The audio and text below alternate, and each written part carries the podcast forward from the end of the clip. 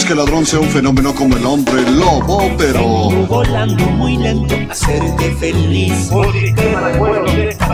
Vamos que me voy. La reestructuración de todas las áreas públicas las privatizaciones, el redimensionamiento y la búsqueda de la eficiencia como premisa de orden general han sido los caminos para lograr el saneamiento de la economía a través de la reducción del déficit fiscal. ¿Diría usted deben entregarse al pánico? Yo diría que sí. Sin olvidarme de los demás.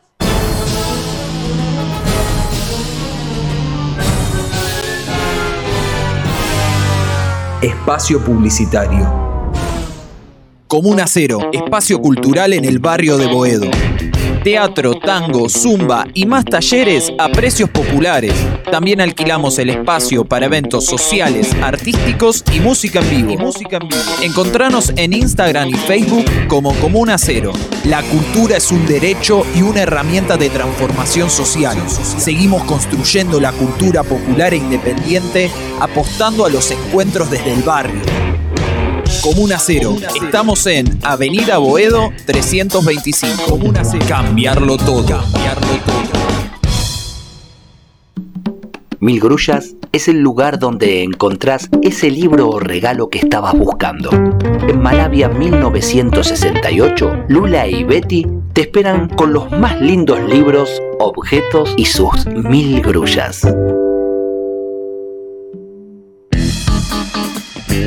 Teatro Popular, la otra cosa.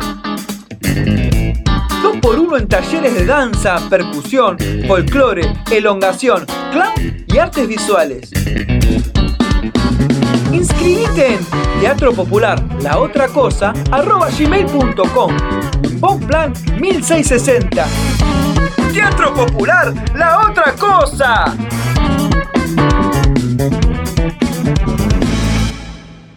En Estudio Malamarta, Eleonora y Aníbal trabajan junto a emprendedores y pequeñas empresas en el desarrollo de proyectos de diseño y comunicación. Busca en Facebook Estudio Malamarta. Yo he soñado con hacer radio, pero no porque tuviese una, una vocación radial, sino porque yo soñaba con todo. Yo me sentaba en un umbral que había en el patio de casa e imaginaba todos los destinos posibles. Y debo haber soñado alguna vez con ser un, conductor de la radio. Pero no recuerdo alguna anécdota. Yo podría inventarla incluso para quedar bien, pero no, no, no, no recuerdo algo que me haya marcado. Es decir, es deseable en toda biografía una especie de anticipación, una especie de señal previa, ¿no? Digamos, el médico ya desde chico tenía ciertas propiedades curativas, el héroe mataba víboras en la cuna y el escritor eh, llenaba cuartillas a los cinco años. A mí no me sucedió nada.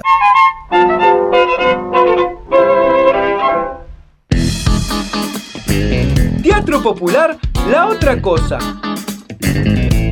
Dos por uno en talleres de danza, percusión, folclore, elongación, clown y artes visuales. Inscribite en Teatro Popular, la otra cosa, arroba gmail.com.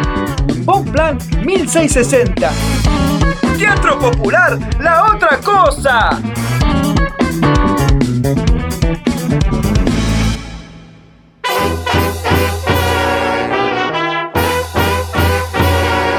Mecopo, espacio de articulación entre productores de la economía popular, las y los vecinos del barrio.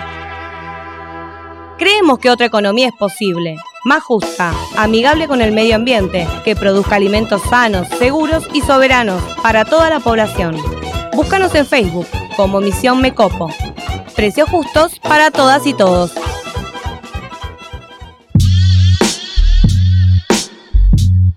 Fin de espacio publicitario. Yo, pobre mortal, equidistante de todo. Yo, DNI 20.598.061.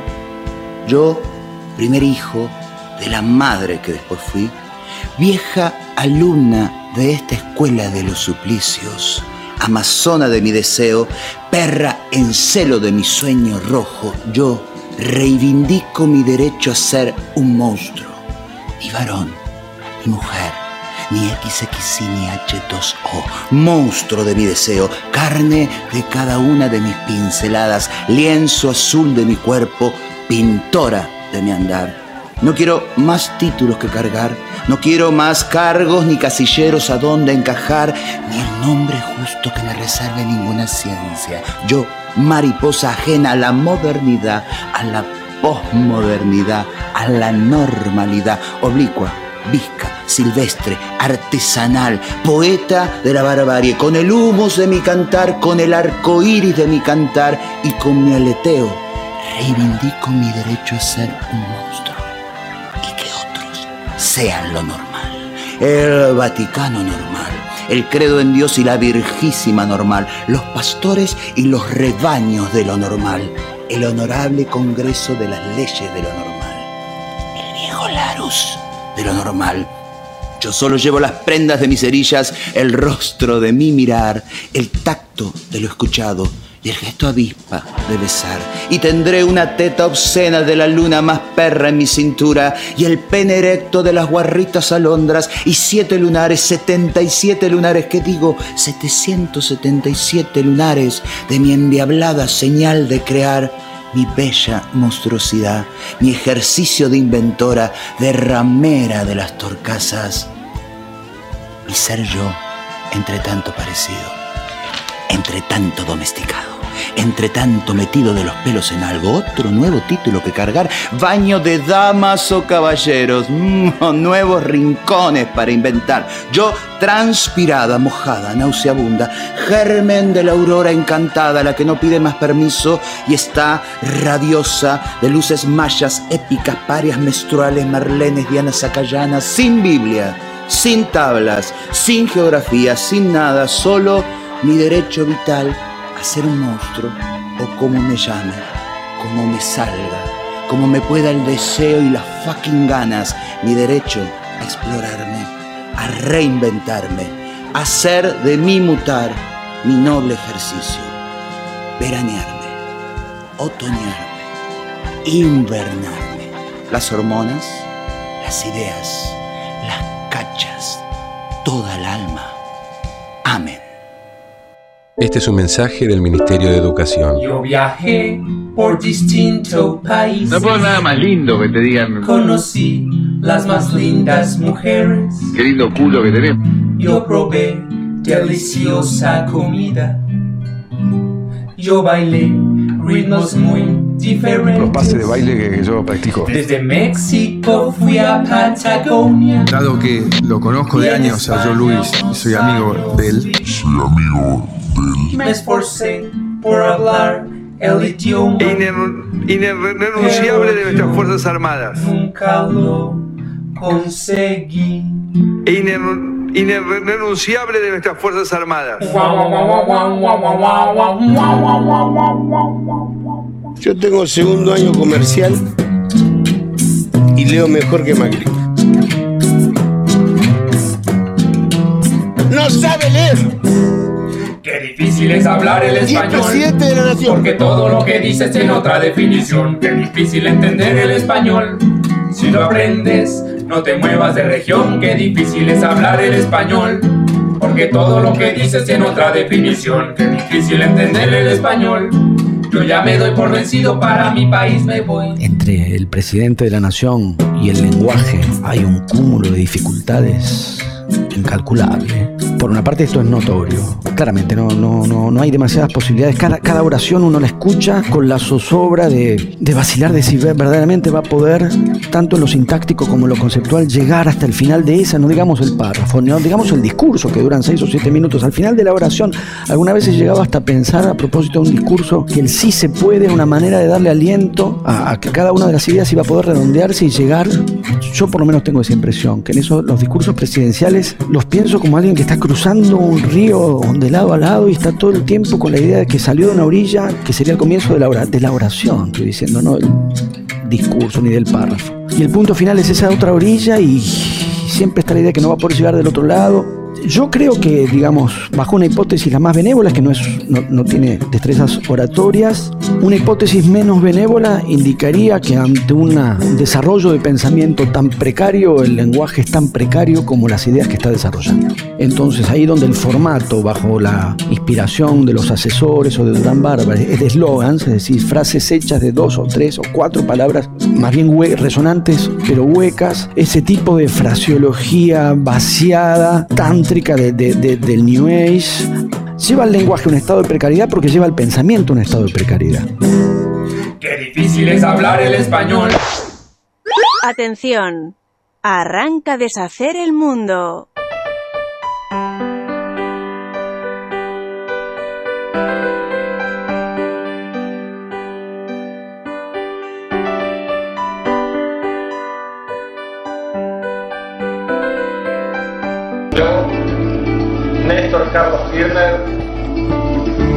Por Dios desempeñar con lealtad y patriotismo el cargo de presidente de la nación. Vengo a proponerles un sueño, que es la construcción de la verdad y la justicia. Vengo a proponerles un sueño, que es el de volver a tener una Argentina con todos y para todos. Quisiera que me recuerden sin llorar, ni lamentarme. Quisieran que me recuerden por haber hecho caminos, por haber marcado un rumbo, porque emocioné su alma. ¿Qué es lo que quieren los grupos concentrados de la economía? No quieren un presidente, compañeros y compañeras. Quieren un gerente, conmigo de acá. Porque se sintieron queridos, protegidos y ayudados. Porque interpreté sus ansias, porque canalicé su amor. Reconstruir nuestra propia identidad como pueblo y como nación. No queremos más los acuerdos a espaldas de la gente. No queremos más que se sigan repitiendo que estas son las únicas, políticas posibles.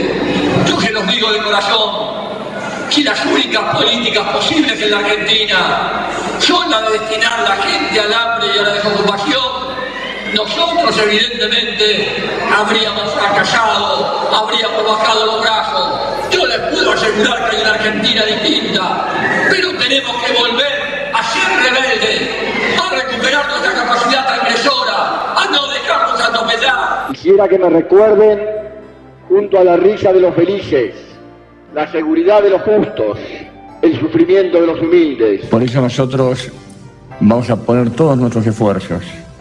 Confiamos seriamente en nuestros científicos. Como presidente de la Nación Argentina, vengo a pedir perdón del Estado Nacional por la vergüenza de haber callado durante 20 años de democracia, de tantas atrocidades.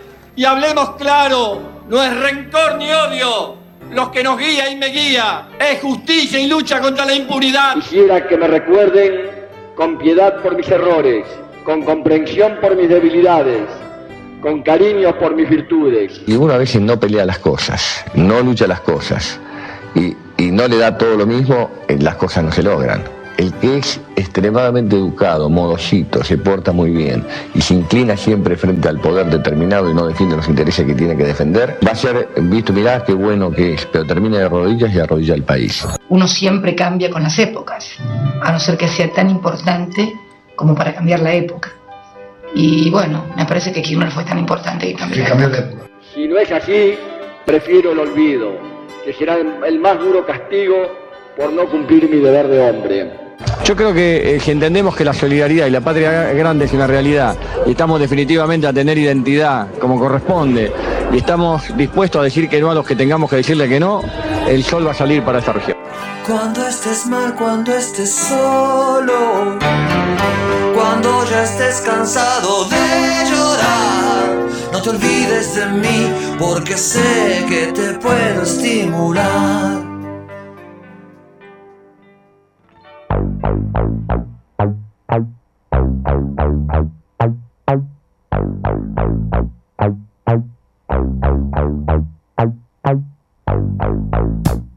Hola, muy buenos días, ¿cómo les va? Bienvenidos un sábado más a Radio La Madriguera, bienvenidos a Deshacer el Mundo, 31 de octubre ya del 2020 y saludo a mi amiga Noé Horn. ¿Cómo andas, Noé? Buen día, muy bien, muy bien. Un hermoso sábado y un hermoso mm, comienzo de programa, un poco emocionante, pero hermoso al fin. Te vi, te vi lagrimeando ahí con, con el audio de Néstor. Vamos a saludar a otra Horn que reincide en esto de venir a deshacer el mundo. ¿Cómo andas, Laura? Bienvenida. ¿Cómo andan, chicos? Vieron, yo siempre vuelvo a los lugares Siempre donde me siento bien tratada, siempre vuelvo. Ahí está, ahí está, me gusta, me gusta eso. Y bueno, arrancamos el programa. Esta semana han sucedido muchas cosas, hay unas cuantas para, para repasar y recordar, pero queríamos eh, empezar el programa eh, homenajeando a Néstor Kirchner por los 10 años de su fallecimiento. Escuchamos, decidimos en realidad nosotros homenajearlo con sus propias palabras, ¿no? Eh, con pedacitos de discursos y de lo que representa.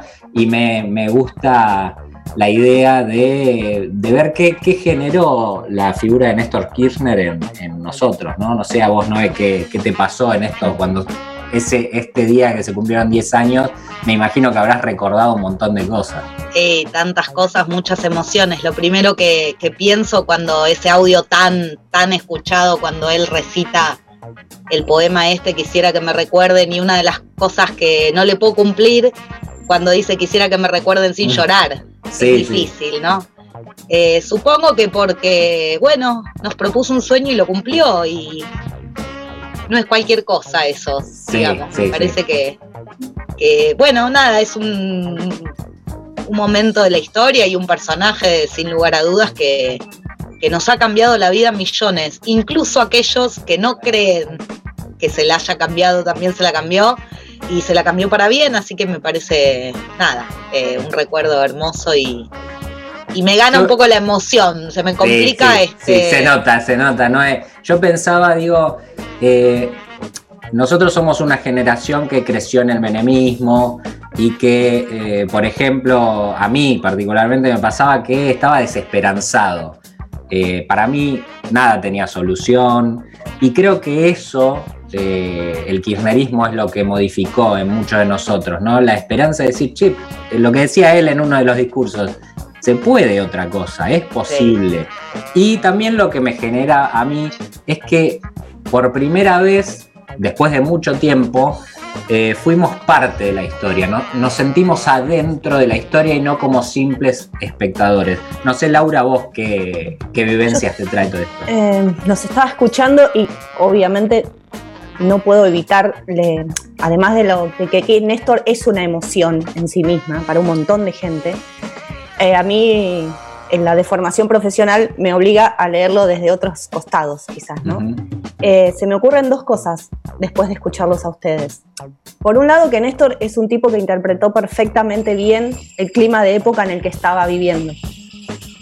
¿no? Supo al, al detalles eh, el discurso y el tono que tenía que usar para interpelar a esa sociedad que venía de sucesivas crisis, ¿no? que estaba atravesada también por el neoliberalismo, pero no, el, el neoliberalismo en América Latina no tiene las mismas características que en Europa, entonces a nosotros, además de la crisis de la deuda en los años 80, se nos cruza eh, la, la cuestión de los derechos humanos, ¿no? Digo, Claro. Hay, hay otros, otros condimentos que lo hacen aún, eh, no sé si más emotivo necesariamente, porque bueno, uno no tiene la vivencia de otros países, de otros continentes.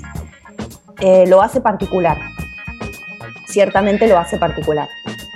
Eh, y por otro lado, nada, esto que decías vos, Pablo, que me parece que es fundamental, que es que el neoliberalismo tiene como característica fundamental esa intención, esa pretensión de anular la política como, eh, como herramienta de resolución de conflictos.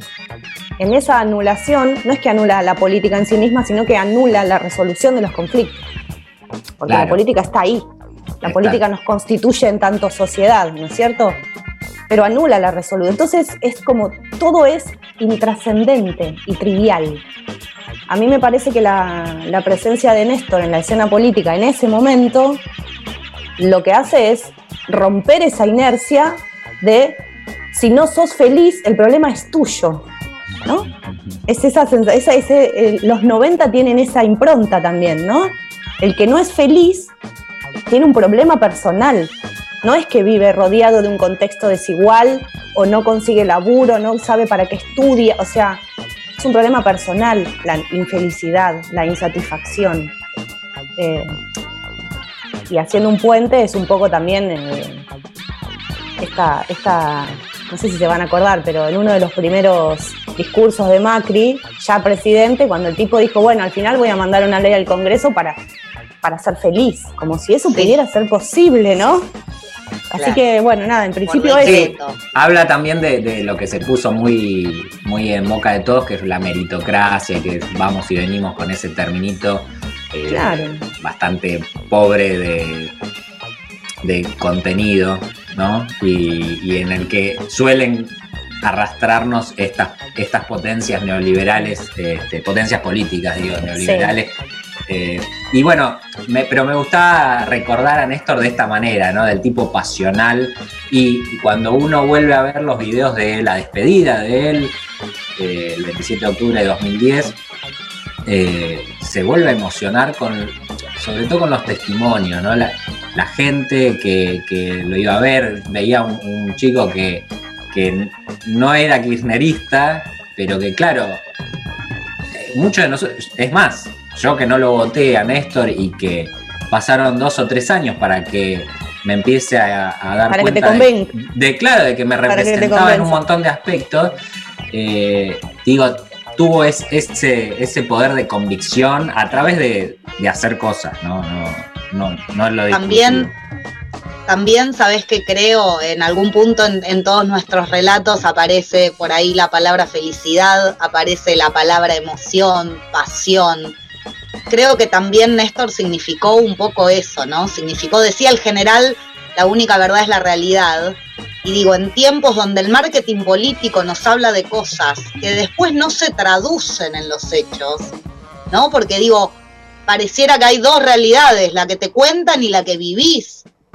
Me parece que Néstor también, Néstor y también Cristina, digo, es todo un proceso de Em, ampliación de derechos para las mayorías, que supuso esa unión, ¿no? El relato tenía un correlato en la realidad y de ahí me parece que también es donde surge la emocionalidad real, no la que te quieren hacer sentir.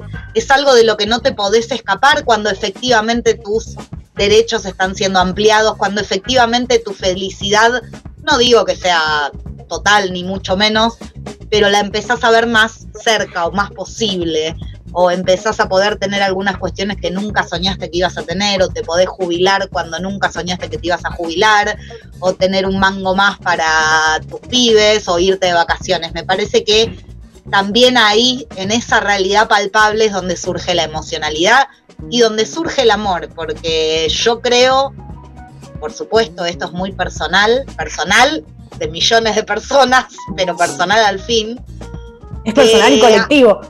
Claro, es personal y colectivo, eh, que el amor no es un concepto menor cuando hablamos de este proceso. Me parece que está atravesado por el amor y de ahí la emocionalidad y de ahí todo lo que, todo lo que produjo, todo lo que vimos el martes pasado en eh, un homenaje a un expresidente fallecido hace 10 años, digo no sucede con cualquiera eso. No, no, obvio. Son tipos que, cambian, como decía eh, Cristina, eh, que cambian ellos la era, ¿no?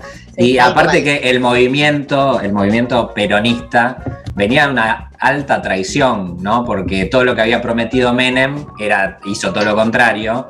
Este, él mismo lo dijo, si no, ¿quién me iba a votar si decía lo que iba a hacer, ¿no? Este, eh, y entonces ahí lo que decís vos, Noé, de que nos representó, dijo lo que iba a hacer y lo hizo, y, no, y entonces sí, sí. convenció. Y se opuso, se opuso una cantidad de poderes que uno, como vos decías, por lo menos nuestra generación, lo veía imposible, ¿no? Llega un momento eh, en el transcurso de, de, la cosa repetida en que uno empieza a pensar, y loco, es imposible, de esto no se sale más, no hay forma. Bueno, vino uno y dijo, aguanta un cachito, aguanta un cachito que, que que todavía la política puede transformar realidades y lo hizo. Igual vino uno, vinieron muchos al mismo tiempo también, ¿eh? Totalmente, totalmente. Es algo para no desmerecer, porque totalmente. el país solo en ese contexto, en ese momento, sin el resto de los dirigentes regionales, no sé si hubiera conseguido eh, avanzar tanto en ese camino si hubiera estado Néstor solo.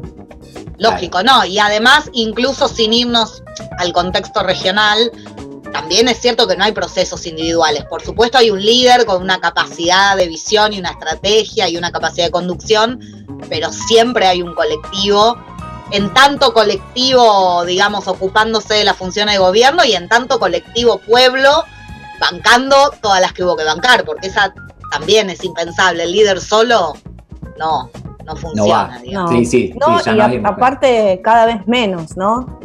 Digo, uno escucha, por ejemplo, la. No sé si le prestaron atención en este, tiempo, pero los discursos de campaña de Trump y Biden. Me voy a ir un cachito a Estados Unidos que tiene una particularidad. Y Estados Unidos tiene, porque tiene la, potestad de ser la primera potencia del mundo, tiene el privilegio de poder hablar de su propia nacionalidad, como si el resto del mundo fuera una amenaza. ¿no? O sea, todas las todos los discursos de campaña, no importa de cuál de los dos partidos, todos hablan de la identidad norteamericana. ¿sí? Eh, no hablan de la integración regional, no hablan de la globalización, digamos, el resto del mundo para Estados Unidos es una potencial amenaza siempre. Puede ser China, puede ser Rusia, puede ser el desarrollo de América Latina, ¿sí?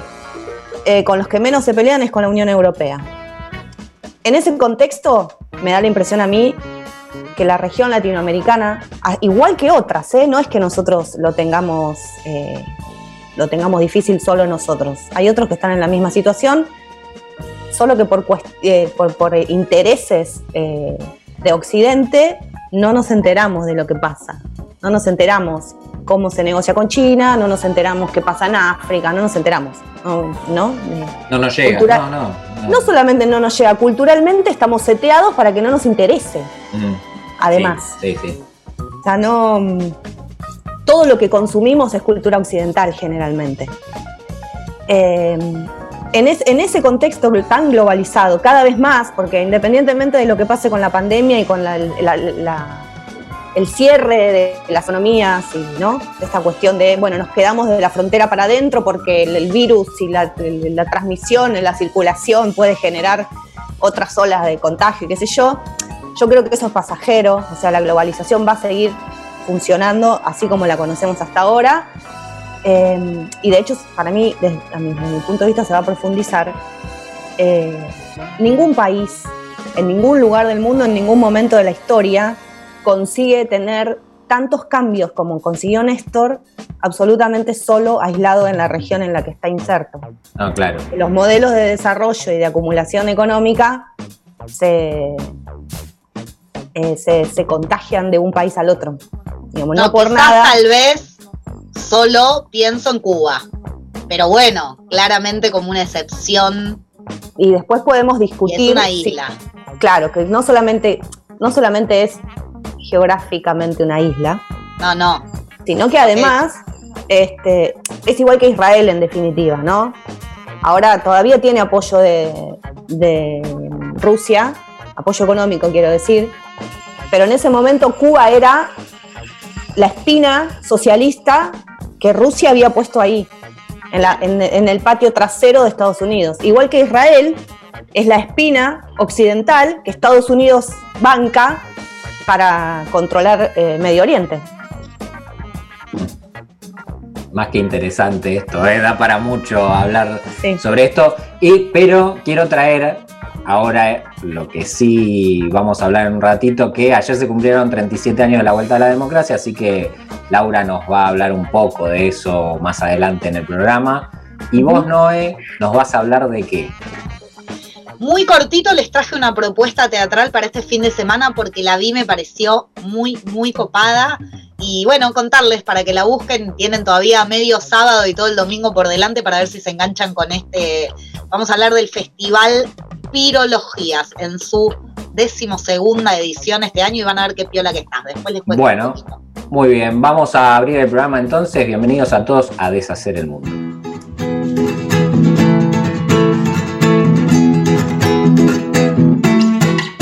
¿Deshacer el qué? Leer. Leerse.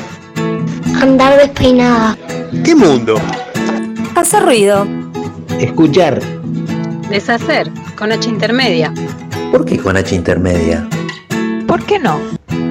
Dejarse llevar. No dejarse llevar. Pensar. Definime locura. ¿Por qué? Porque quiero. ¿Por qué no? ¿Quién dijo? Desabrigarse. Imaginar. Volver a leer. ¿Qué mundo? ¿Me repetís la pregunta? Negarlo todo. Dudar. Empezar de cero. ¿Por qué de cero? Caminar descalzo. Reírse. Si querés llorar, llorá. ¡Ensuciarse! ¿Qué sentido común? ¿Por qué no? Formatear. Formatearse. Deshacer el mundo. Deshacer el mundo. Deshacer el mundo. El lugar donde las pequeñas revoluciones hacen la diferencia.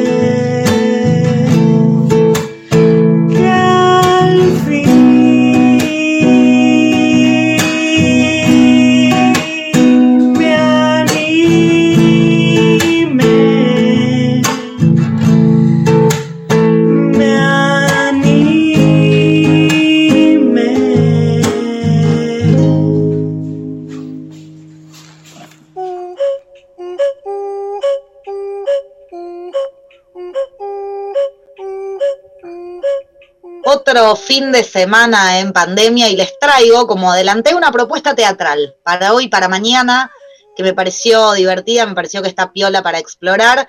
Se trata de la decimosegunda edición del festival Pirologías. Pirologías, aprender fuego las cosas. Este festival está organizado justamente por la Compañía Nacional de Fósforos y es un festival de teatro que se viene haciendo hace 12 años con una particularidad. Para que entiendan la propuesta les tengo que contar esto. Este festival nace con la idea de llevar teatro a los conurbanos, llevar teatro a donde no hay teatro, a las ciudades no tan capitales, digamos. Es un festival que si bien se realiza en nuestro país, tiene siempre participación de otros grupos de teatro de otros países. En esta ocasión van a participar grupos de Brasil, Venezuela, Costa Rica, México, Perú, España y Paraguay, además, por supuesto, de compañías nacionales de teatro. Ahora, les adelantaba que lo traje porque tiene algunas particularidades que me parecieron, la verdad, muy, muy divertidas, me parece que, que rompen un poco eh, con el molde dentro de las limitaciones que, bueno, estamos viviendo por la pandemia. Por supuesto, va a tener propuestas virtuales de todo tipo, quiero decir, hay una cantidad enorme de obras y de funciones por vía streaming, algunas son filmadas y otras son virtuales en vivo, con participación del público eh, y demás cuestiones, pero además tiene algunas otras propuestas un poquito más eh, alternativas, un poquito distintas incluso a la novedad, si se quiere, del streaming. Yo les traje para contarle algunas y me centré en Zona Sur, bueno, porque este programa tiene así como una... Un componente gana, fuerte. gana, gana claro. Zona Sur, pero por supuesto si buscan en la página del festival van a encontrar en otras localidades del conurbano también. Tienen presencia fundamental en algunas localidades, como 3 de febrero, San Martín, Lomas de Zamora, Quilmes. Esto tiene que ver con esta propuesta que le voy a contar, porque requieren un grado de presencialidad. Y bueno, es donde la compañía de fósforos por ahí tiene elencos con alguna disponibilidad. Les voy a contar dos de ellas. Una se llama Puerta a Puerta. ¿Y en qué consiste? Básicamente en que te llevan la función de teatro a la puerta de tu casa. ¿Cómo? Sí, a la puerta de tu casa. Más concretamente a la vereda de enfrente, porque ellos plantean un distanciamiento mínimo de 5 metros con el elenco. Ahora, ¿cómo es esto? Vos te anotás en la página del festival, si estás en alguna de estas localidades, te fijas si hay funciones disponibles para tu zona y van, o sea, anotás tu dirección y demás, y tenés una función de 15 minutos en la puerta de tu casa. Me pareció Ah, genial. Espectacular. Son obviamente funciones cortitas porque, bueno, tienen que ir recorriendo distintos lugares. Pero además me pareció brillante porque uno dice a la puerta de mi casa, pero termina siendo una experiencia barrial y colectiva. Porque, Obvio. digamos, difícilmente salga una sola familia a mirar eso y a tener ahí de alguna manera un espectáculo presencial posible, sin riesgo, con distanciamiento, y te llevan el teatro a la puerta de tu casa. Me pareció genial. Buenísimo. Y la segunda, que se llama la experiencia, como ellos la titulan, se llama Ciudades Ocultas, es una experiencia auditiva. Acá pasa lo mismo que en el anterior. Vos buscás en qué barrio dentro de lo cercano de tu casa hay una de estas experiencias, te tenés que anotar en la página, tenés que hacer como una reserva de una entrada, vendría a ser, y te envía, lo único que necesitas es un celular con internet, auriculares y ganas de caminar, dicen ellos. Te envían una propuesta auditiva que está armada por dramaturgos, está actuada por actores, por poetas, y te llevan a recorrer un pedacito de esa ciudad que vos elegiste. Con los auriculares vas siguiendo las instrucciones y vas descubriendo historias de tu ciudad. Concretamente les traje para contarles y para ilustrar, para que se entienda bien, dos ejemplos, como les dije, de Temperley, porque bueno, van con la zona sur. Hay dos experiencias en Temperley. Una tiene que ver con Roberto Ar. Ustedes saben que Los Siete Locos, los lanzallamas, sucedía, digamos, la historia está pensada en Temperley. claro. Bueno, entonces, te anotás ahí, salís a caminar cuando vos querés, por otro lado, porque en realidad lo único que necesitas es la guía del audiotexto que te envían y te llevan a recorrer y a conocer muchos de los lugares que Art eh, planteó en estas historias. Vos tenés que ir caminando, tenés que seguir instrucciones, te vas a encontrar con los lugares y vas a hacer ese primer recorrido. Hay un segundo recorrido en Temperley. Cuando digo Temperley, busquen, está en un montón de otros barrios. Hay otra propuesta que tiene que ver ya con historias netamente barriales, no historias de la trascendencia, por ejemplo, de art. Entonces descubren historias en esquinas de tu barrio. ¿Cómo es esto? Lo mismo, te mandan unas instrucciones, está actuado, está armado el guion y tenés que ir a determinados puntos a los que te envían. En esos puntos hay pegados códigos QR. Por ejemplo, te mando a la esquina de Garibaldi Mix, no sé. Ahí vas a encontrar un código QR. Cuando vos lo escaneas, ese código QR te va a contar una historia de esa esquina, una historia de amor, de desamor, de espera. Son historias barriales reales que los tipos se ocuparon de, de indagar en los distintos barrios y te hacen conocer el edificio, te cuentan qué pasó ahí. Bueno, me parecieron, eh, no Muy sé bueno, qué opinan ustedes. Par- particularmente en la esquina de Garibaldi y Mix, más de uno se habrá emborrachado en esa esquina, quiero decir. Claro, Así que claro, le va bueno. a traer, le va- a, a alguno de los que viven por ahí, le va a traer muchos recuerdos. Te va a traer recuerdos. Bueno, pero también vas a conocer historias de tu barrio, que a lo mejor vivís ahí eh, Tal cual. a 10 cuadras y ni te enteraste que en esa esquina hubo un amor, hubo un desamor, Claro, o pasó algún hecho histórico, porque también indagaron en la historia y hay Mirá. cuestiones que por ahí no son tan conocidas y sucedieron ahí nomás en tu barrio. Me parece genial en un montón de sentidos. Por un lado, en esto, ¿no? De conocer el barrio de uno, de, de salir a caminar. Y por otro lado, porque bueno, es una nueva forma de arte que me parece que entendió muy bien este contexto de limitación y te saca ahí un poco de la rutina. Como todas las, todas las entradas, muy entre comillas, son a la gorra, Ah, ok. ya que encima uno garpa lo que puede, lo dentro Claro. de. Son por alternativa teatral. Todo esto que les conté, más toda, toda, toda la programación, que es un montón, la encuentran en tirologías.com.ar.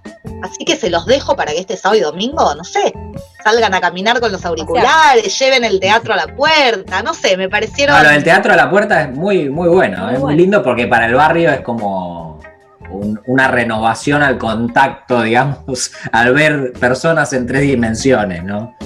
Totalmente. Y además, bueno, un lindo, digamos, lindo apoyar sobre todo al arte y la cultura del teatro que están muertos en este, en este contexto, son uno de los sectores más este, lastimados. Así que bueno, me pareció una oportunidad piola para, para ver teatro de otra forma. Bien, bueno, vamos a la tanda y enseguida volvemos. Se viene la columna de Laura Horn. Como decía Billy Bond, rompan toda.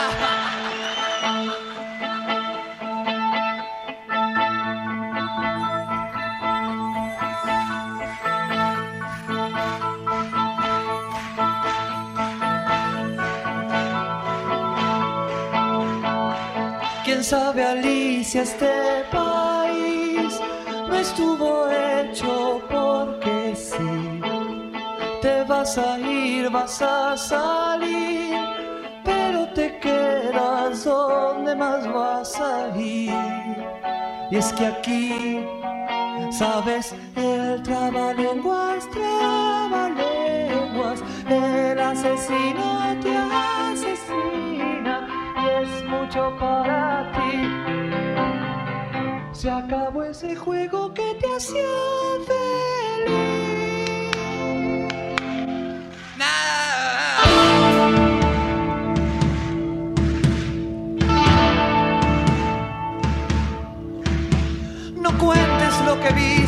Jardines, el sueño acabó. Ya no hay morsas ni tortugas. Un río de cabezas aplastadas por el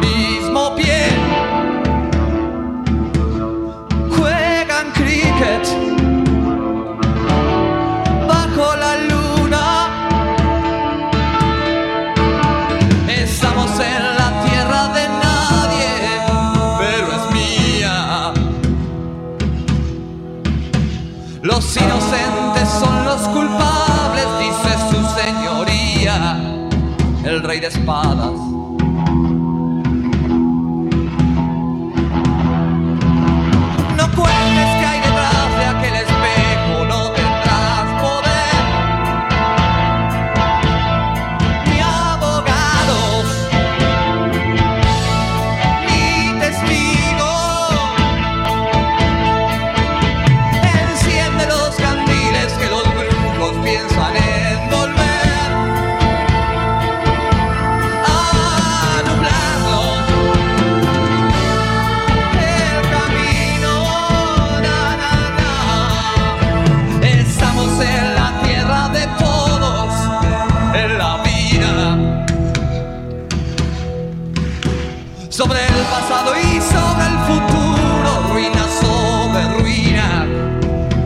detalhes.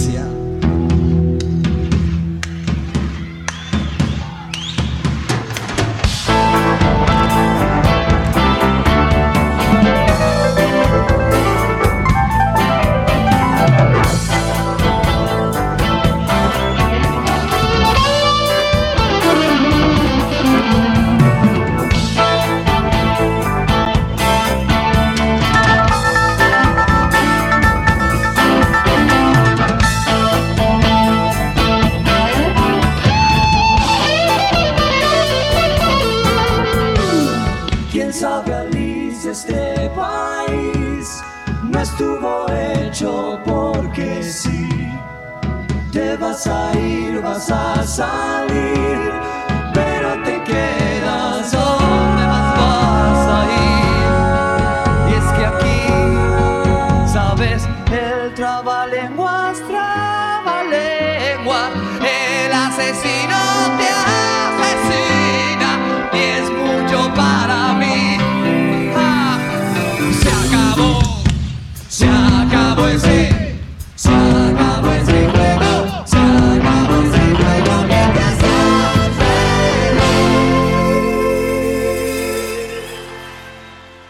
Deshacer el mundo. ¿Deshacer el qué? Deshacer el mundo. Lo que quieren los sectores dominantes en Argentina, quiere Macri, quiere toda la playa de funcionarios que lo acompaña y querían desde el siglo atrás, es que cada vez que efectivamente el ciclo popular reinicie en Argentina, empiece sin memoria histórica, empiece cada vez de nuevo como si no, no nos antecedieran memorias, relatos, experiencias populares. Por eso estigmatizan la palabra pueblo, meten en lugar gente que es un colectivo que nadie conoce, opinión pública o todos sinónimos que expulsen la historia de la construcción popular. Por eso les molesta la palabra pueblo, por eso no pueden nombrar siquiera a Eva Perón, la estigmatizan, niegan su figura en el Ministerio de Acción Social. Son es un gobierno paquidérmico, increíblemente antidiluviano. El futuro de este gobierno es radicalizarse de manera contundente contra los sectores populares. Todos los actores que están vinculados a los sectores populares se han erigido como garantes de la continuidad democrática. Propu- propugnan una y otra y otra vez los gremios, los movimientos sociales, la oposición política que la única salida y la que efectivamente va a tener Argentina es la institucional. Ahora el gobierno está empeñado en que efectivamente haya dificultades. Esta política económica nos conduce claramente a un ascenso del conflicto social y de la, de la demanda popular. Ahora, para Macri eso es desestabilizante. Eso es el efecto de sus propias políticas, esto de la tormenta. La tormenta la crearon ellos. Claramente recibieron un país que podía haber tenido dificultades, como cualquier proceso tiene dificultades, y podía haber tenido una salida muchísimo más ordenada y mucho más inclusiva que la que le dio Macri. Macri provocó esta situación y obviamente busca actores para responsabilizarlo. La verdad que el gran desestabilizador en Argentina y el peligro institucional es el gobierno de Cambiemos. Cambiemos. Lo que quieren los sectores dominantes en Argentina.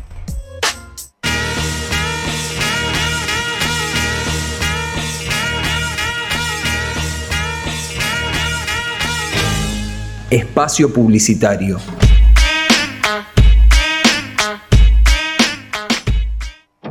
¿Conocer Revista Mantis? Somos un medio digital, transfeminista y autogestivo. Podés leernos en www.revistamantis.com. Seguinos en redes como Revista Mantis. Como la Mantis, vamos a cortarle la cabeza al patriarcado. Revista Mantis. Deformando lo preestablecido.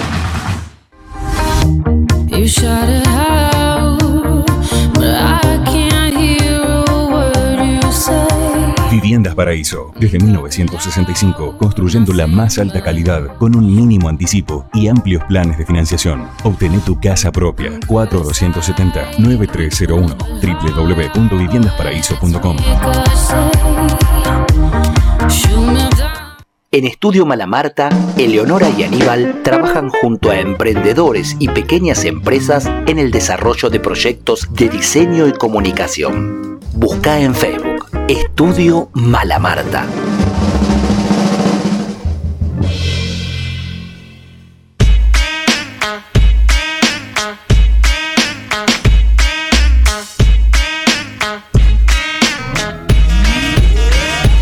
Fin de espacio publicitario.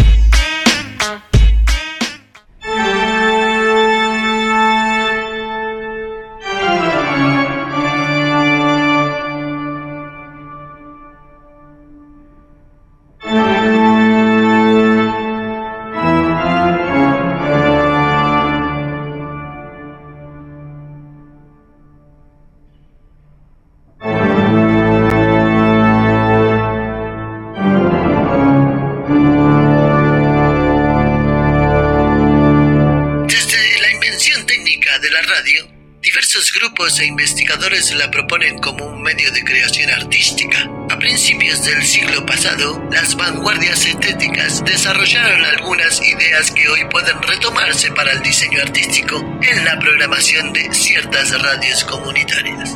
Por ejemplo, el programa Kunst Radio, que se emite desde 1987 por la Radiodifusión Nacional de Austria, elaboró un manifiesto que brinda 12 notas para una definición de qué es el radioarte. Entre ellas hay dos claves que tomaremos como punto de partida. El primero es que el radioarte sucede en el lugar donde se escucha y no en el estudio donde se graba. La segunda es que la radio tiene como espacio todos los lugares en los que se escucha la radio.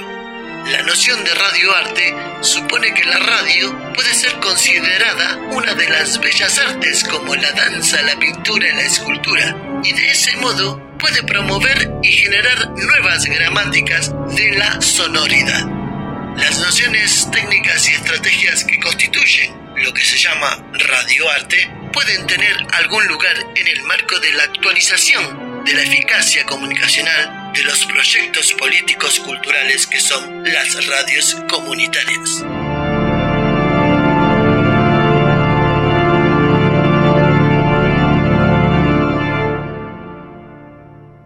Deshacer el mundo, deshacer el mundo, deshacer el mundo, deshacer el mundo, deshacer el mundo. Deshacer el mundo, el lugar donde las pequeñas revoluciones hacen la diferencia.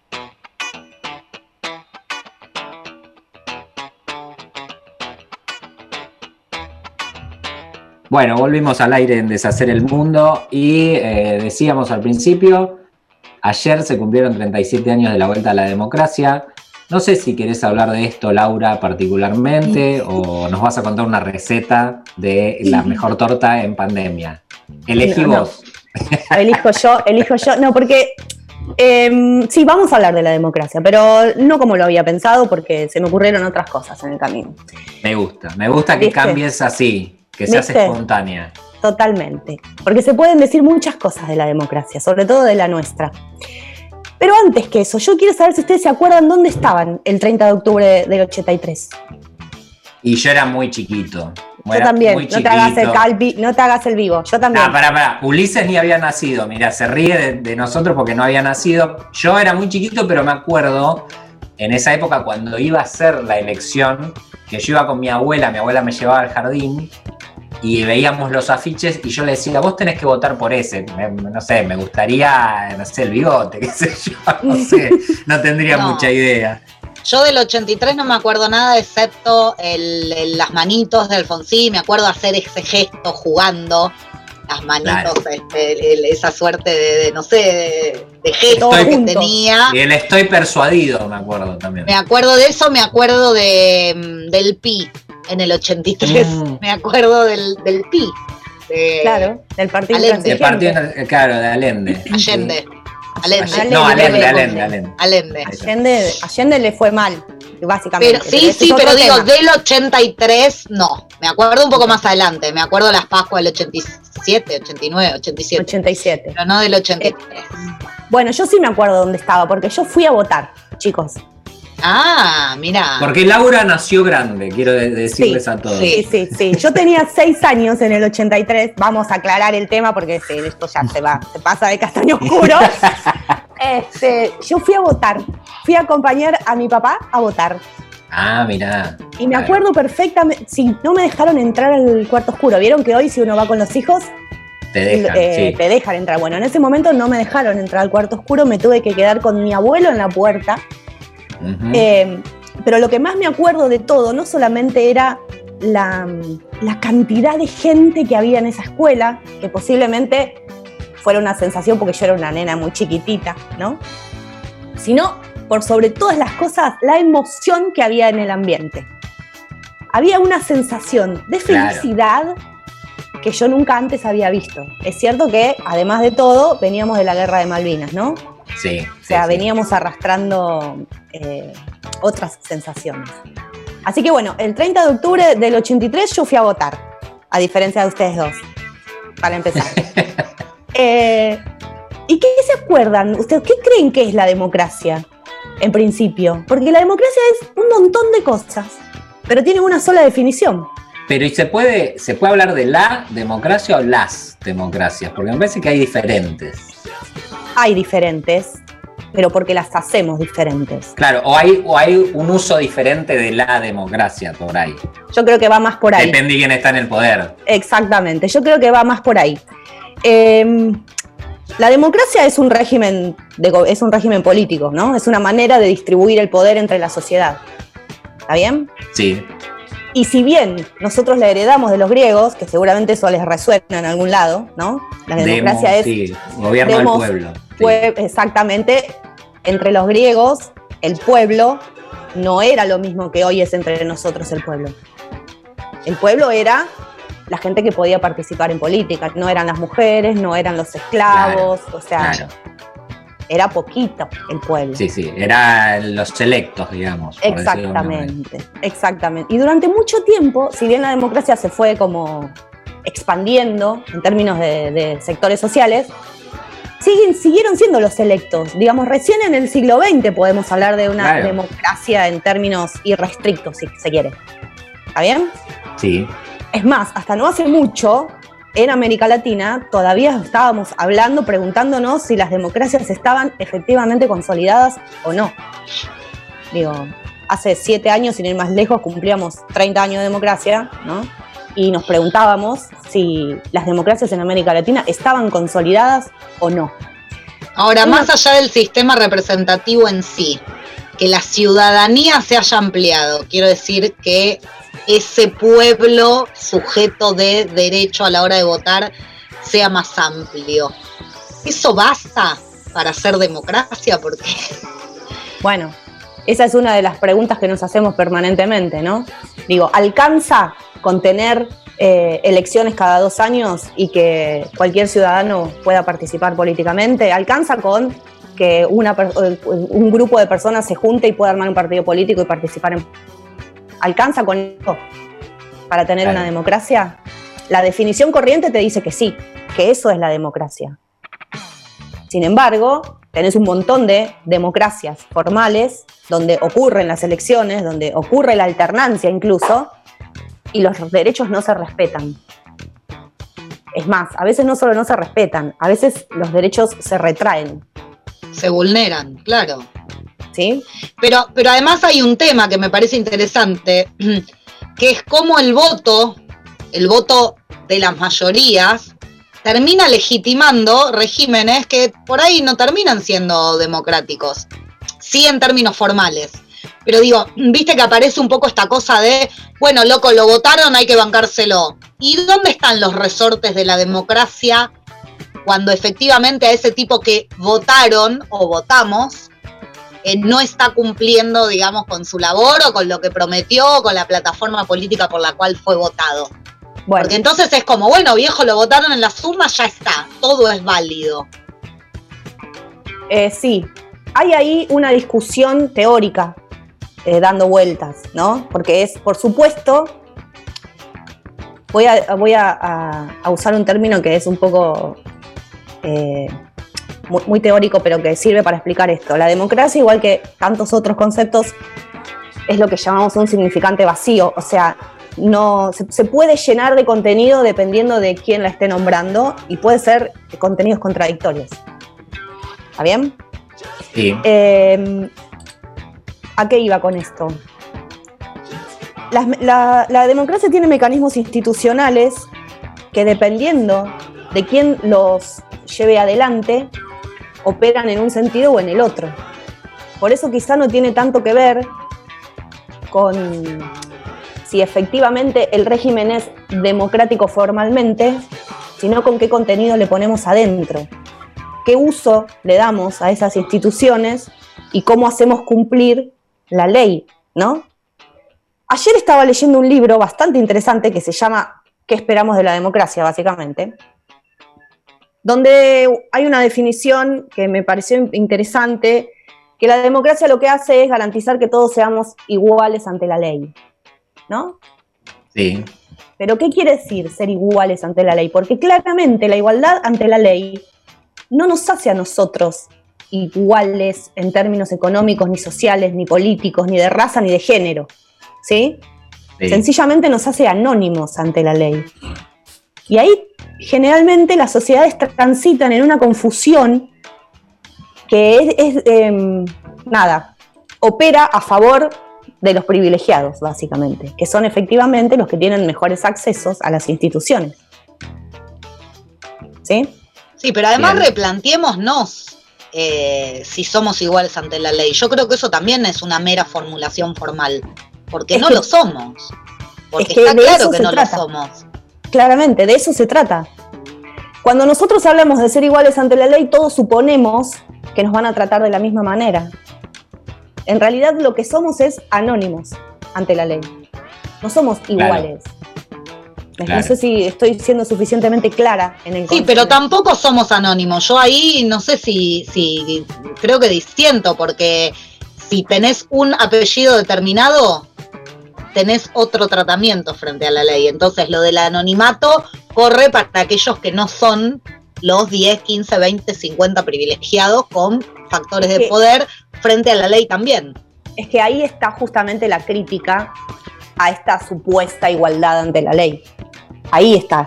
Porque si sos igual, sos igual en todos los aspectos. Si sos anónimo, sencillamente hace falta este, correr el velo y fijarse qué apellido hay por atrás, nada más. Claro. Entonces, ahí está el- el, em, la cuestión este, conceptual para discernir, ¿no? O sea, que el tratamiento ante la ley sea efectivamente igual. Porque igual o equivalente. Que no bueno, son pero exactamente ahí se, ahí se ve evide- evidente, como pasa en la justicia, como en otras índoles, de que depende quién haga uso de ese poder para determinadas cosas. Ahí es donde la democracia queda vulnerada en cualquiera de sus formas, porque es así, en- Sí, tanto sí. en lo judicial, en lo político, es depende, depende con qué poderes uno se junte, lo, lo que se deshaga o se haga en torno a eso. Y, y yo digo, Laura, esto tiene una solución, tiene un- una forma de, a tu criterio, ¿no? Obvio, no te vamos Sí. a pedir la receta, pero No, no, yo no tengo la receta, claramente. No, eh, de lo que se trata básicamente es de entender que la democracia, igual que el Estado, igual que los gobiernos, o sea, la vida en sociedad se construye en sociedad. Se construye todos los días tomando las mejores decisiones posibles. Eh, y la democracia no está ajena, no tiene una fórmula acabada. Les voy a dar un ejemplo. Nosotros, eh, la definición de democracia dice que tiene que haber alternancia en, en el gobierno, que tiene que haber elecciones, ¿no es cierto? Que tiene que haber representación política, que los derechos políticos y civiles tienen que estar este, respetados. A ver, a ver, no sé si alguno sabe, ¿cuántos años hace que Angela Merkel es el primer canciller de Alemania? y yo sé que hace más de 10 por lo menos. Bien. Hace 16, 18, ¿no? 18. Ah. 18. Y no se cuestiona. Y no se cuestiona, ¿no es cierto? No se cuestiona. Sin embargo, hay sociedades, como la boliviana, por ejemplo, donde la pretensión de Evo Morales de seguir este, haciéndose votar llegó, tuvo una limitación. O sea, Claro. en algún momento, no solamente los poderes fácticos, porque hay que reconocerle esto a, al golpe de Bolivia, que no fue solamente eh, los sectores hegemónicos. Sí, son los que lo llevaron adelante porque son los que tienen poder para hacerlo, pero hubo un montón de otra gente que también apoyó ese cambio de régimen. Ahora, No. Laura, te, te, te hago una pregunta y porque vos los trajiste al discurso mientras yo estaba justamente pensando lo mismo. Vos acabás de mencionar a los poderes fácticos. Entonces, la pregunta es, ¿cuánto sirve la alternancia en el poder en términos democráticos de partido político si los poderes, los que verdaderamente terminan gobernando o los que se terminan imponiendo a los gobiernos, no tienen alternancia, son siempre lo mismo y en nuestro caso son lo mismo hace 200 años. Claro. Digamos, ¿no es un poco un verso para la gilada la alternancia? ¿No es un poco parte de una democracia que quiero llamar en términos eh, para afuera? Porque en definitiva los que siguen imponiendo los intereses, el gobierno que esté, son siempre lo mismo. Sí, y acá, a ver, no, no estoy de acuerdo en que la alternancia no es para la gilada. La alternancia es necesaria porque siempre hay intereses contrapuestos para representar, ¿sí? Y en la alternancia esos intereses empiezan con mucha lentitud, por supuesto, porque los procesos sociales llevan muchísimo tiempo, empiezan a tender hacia el centro. ¿Está bien? Sí. Eh, y acá voy a traer un poco las palabras de Néstor del principio, ¿no? Uno tiene que saber eh, qué convicciones tiene, defenderlas y pararse adelante de los poderes que le toca enfrentar en ese momento. Entonces, por un lado tenés líderes que saben para dónde quieren ir y que defienden lo que quieren defender, digamos, no que te venden gato por liebre, ¿sí? Y por otro lado, entiendo lo que vos decís de los poderes fácticos que siempre están ahí, porque están ahí, sobre todo en los países desiguales como los nuestros, siempre están ahí. Sin embargo, después de 12 años de gobiernos nacional populares, no les quedó más opción que presentarse a las elecciones y tener que ganarlas. Y también tener que perderlas. Digo, me parece que la traducción institucional eh, le- los obligó a elegir un canal democrático e institucional, ¿no? En lugar de un golpe de Estado, golpe, en lugar de claro. un golpe de mercado, ¿sí? O sea, claramente, con el tiempo, porque claramente lleva tiempo, porque no solamente uno madura la democracia, también madura la sociedad, también madura el modelo de acumulación y también madura, a la larga, el sentido de justicia que queremos defender. De justicia en términos amplios, ¿no? Digo, eh, lo mismo le pasó a los poderes fácticos bolivianos. Después de resistirse un, año entero, tuvieron que llamar a elecciones y bancarse que haya ganado el MAS otra vez. Y también le pasó al régimen neoliberal de Chile, que tuvo que llamar a una elección para cambiar la constitución de Pinochet. Ahora, Lleva- hay veces, hay veces también que los gobiernos que suben como populares eh, no están a la altura y no comprenden la, situación histórica y entonces empiezan a flaquear en esto de subimos prometiendo una cosa y hacemos o no o hacemos nos quedamos por a mitad de camino y eso le da más poder al poder porque en definitiva ellos tienen tiempo y tienen las formas para derruir esa, ese gobierno popular que sube. Entonces me parece que también los gobiernos que suben como populares tienen que estar a la altura de las circunstancias y jugarse un poco, eh, porque si no siempre volvemos a lo mismo. Eh, capaz que dentro de dos años tenemos a Macri de vuelta, porque y, y uno dice, Macri no podría volver nunca más, eh, eh, en términos, digamos, analíticos no tan profundos, incluso. Eh, Sí, yo, yo te, te voy a ir un cachito más. Eh, uno podría pensar que Caballo podría no volver nunca más, y sin embargo Y está en la tele. Está en la tele, o sea, le dan aire, ¿no?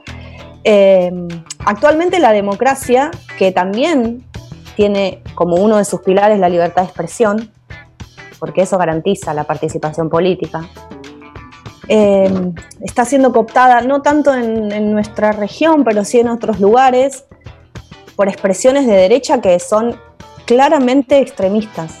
Y Mm, eso sí, puede ser un peligro, pero no para la democracia en sí misma, sino justamente para el desarrollo, para el ejercicio efectivo de los derechos. Sí. Porque en la medida, en la medida que las democracias al día de hoy no le dan cumplimiento efectivo, no solamente al ejercicio de los derechos civiles o políticos, sino sobre todo a los derechos económicos, a los derechos de reconocimiento, ¿no? Eh, y hay países donde, por ejemplo, es- probablemente se sorprendan, pero en los países centrales la desigualdad está aumentando muchísimo, mucho más que en los países periféricos. En esos lugares, el otro, la diversidad cultural, la diversidad de- eh, sexual, en esos lugares eh, el otro es una amenaza, el otro viene a sacarme lo que yo tengo. Y ahí se está viendo una, una polarización extrema que además de todo, y este es el principal problema, creo yo, está avalada por dirigentes políticos. ¿no? Los movimientos terraplanistas, los antivacunas, los anti, eh, los anti mm, eh, musulmanes, los ¿no?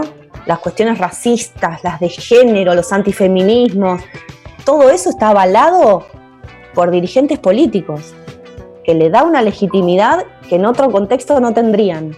Eso sí puede generar a la larga, porque además de todo, los discursos de odio son difíciles de controlar.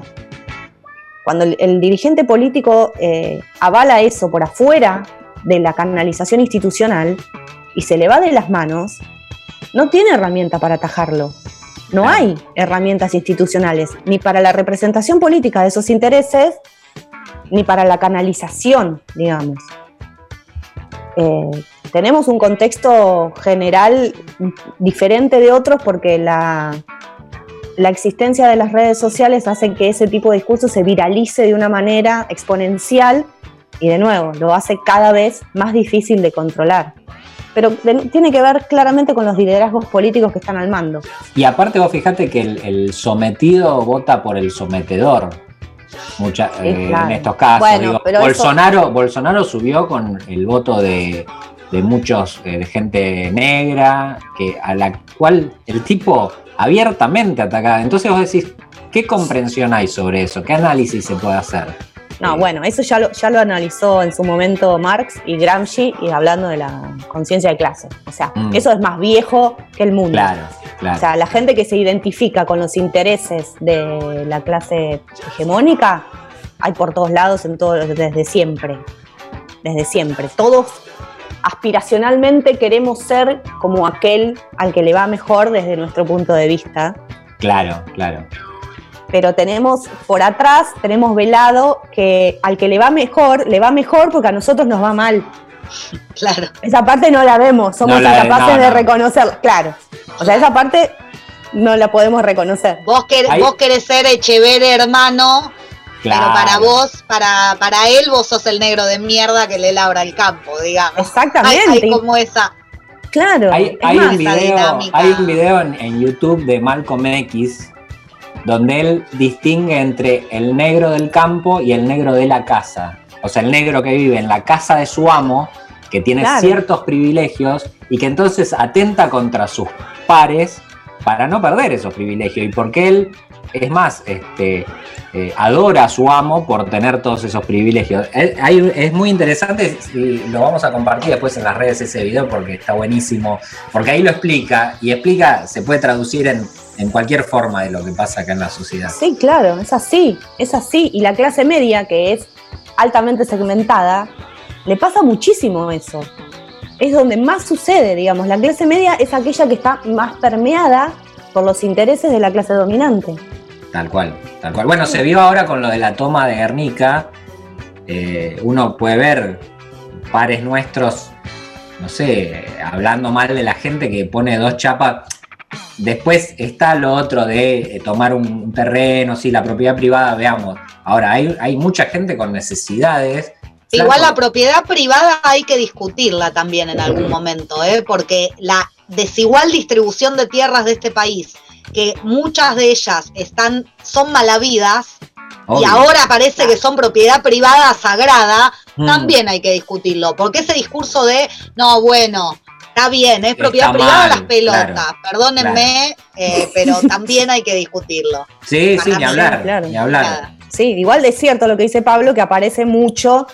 Eh, yo vi un montón de comentarios en las redes sociales después del anuncio de la provincia de Buenos Aires del subsidio de 50 mil pesos por tres meses. O sea, listo, voy a dejar de trabajar porque total, si, si, si sos un Sí, vago sí. negro, negro planero, ganas 300 mil pesos en seis meses. Claro, claro. No, y, a- y aparte, bueno, que a, la, inf- o que a sea, la inflación que llevamos, chicos, te alcanza Invitamos a todos todo. los que opinan así a que hagan eso. Entonces, si es más fácil y si es un gran negocio, pero anda flaco y toma un coso y, y viví en esas condiciones a ver qué tal, qué, qué pasa. Sí, ¿no? sí, y viví con 300 mil pesos en seis meses.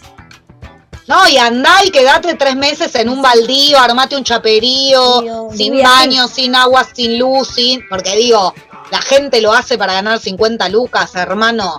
¿Qué es lo que estás pensando cuando Ah, decís es, es una, es un atentado al pensamiento de eso, en Es realidad. un Es, una, una- es una forma de, de confort para no tener que hacerme tanto problema y demás por, por pensar en cómo viven esos pobres desdichados este, y yo seguir, no sé, tomándome la birrita tranquilo.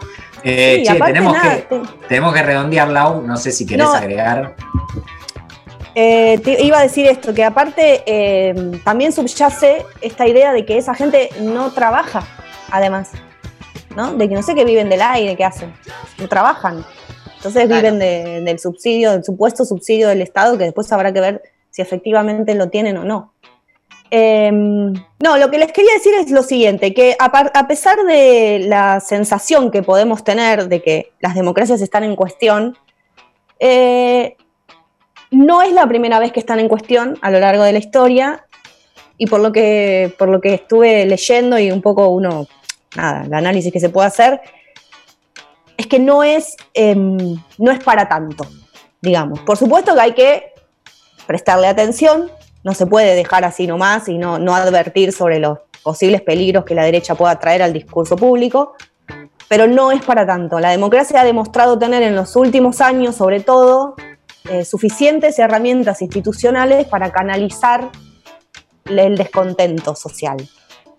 Deberán cambiar, deberán cambiar los gobiernos, las orientaciones.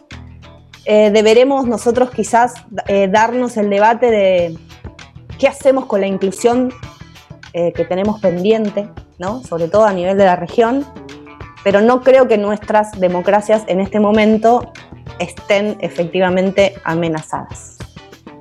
Bien, bien. Bueno, me gusta eso esperanzador, porque no venía con ese ánimo, pero bien, bien, me gusta que me levantaste el ánimo al final de la columna. Llegamos a un tema y volvemos para cerrar el deshacer el mundo de hoy.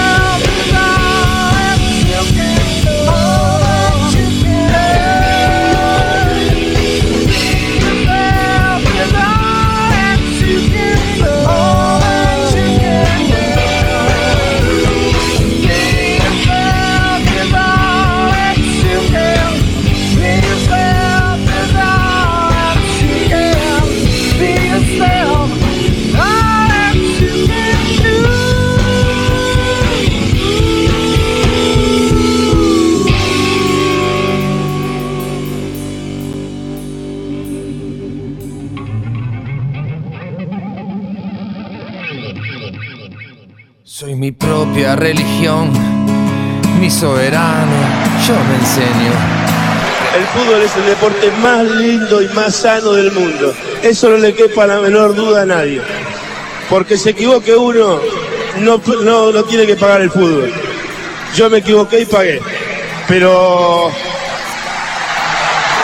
la pelota no, la pelota no se. Soy mío y aunque quiera ser mi dueño, envejezco y me hago grande y toda Deshacer el mundo, el espacio donde el arte y la cultura se reinventan. condena. Soy el veneno de mis venas, soy mi remedio, soy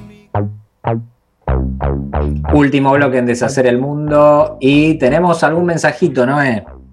Tenemos algunos mensajes que llegaron durante, bueno, las respectivas columnas del día de hoy y que Ajá. me parece que está bueno escucharlos. Jonathan nos dice, qué lindo escuchar Dem en el balcón, tomando mate, con el solcito en la cara, placeres de la life, aguante Dem y la democracia, loco, saludos, dice Jonathan desde Lomas de Zamora.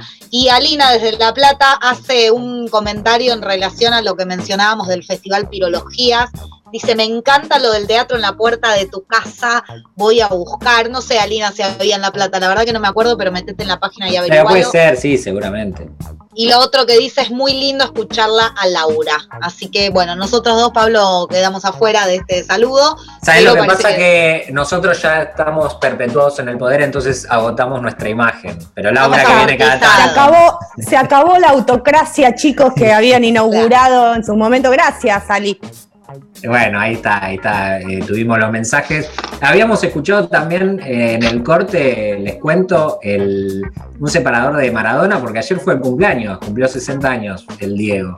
Así que bueno, le rendimos el homenaje que se, que se merece al Diego. Y nosotros, ¿qué hacemos? ¿Nos vamos? ¿Qué tenés que Parece hacer, que Noé, sí. ahora? ¿Tenés Me que agarrar el martillo, los clavos? ¿Cómo es la cosa? que agarrar el, el rodillo. Tengo que agarrar el rodillo. Ah, vas a pintar, vas a pintar. Voy a pintar. Che, Laura, muchas gracias por haber estado nuevamente en DEM y te esperamos pronto. Siempre un placer, chicos, hablar con ustedes. Muchas gracias. Gracias a Ulises Violato en Radio La Madriguera, que la pases bien, Uli, descansá, ponete al día con eso. Y Noé, buena, buena semana, buena semana para todos, amigos. Nos reencontramos acá en Radio La Madriguera el próximo sábado. Chau. Empezar porque sí. Y acabar no sé cuándo. Quiero. Y el los cambios.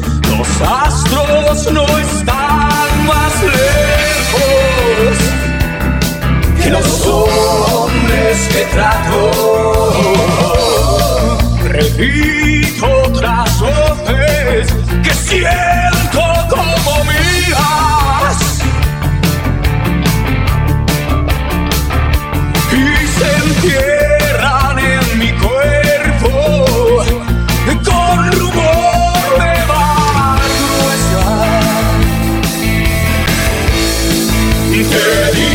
que no mires atrás. Porque el cielo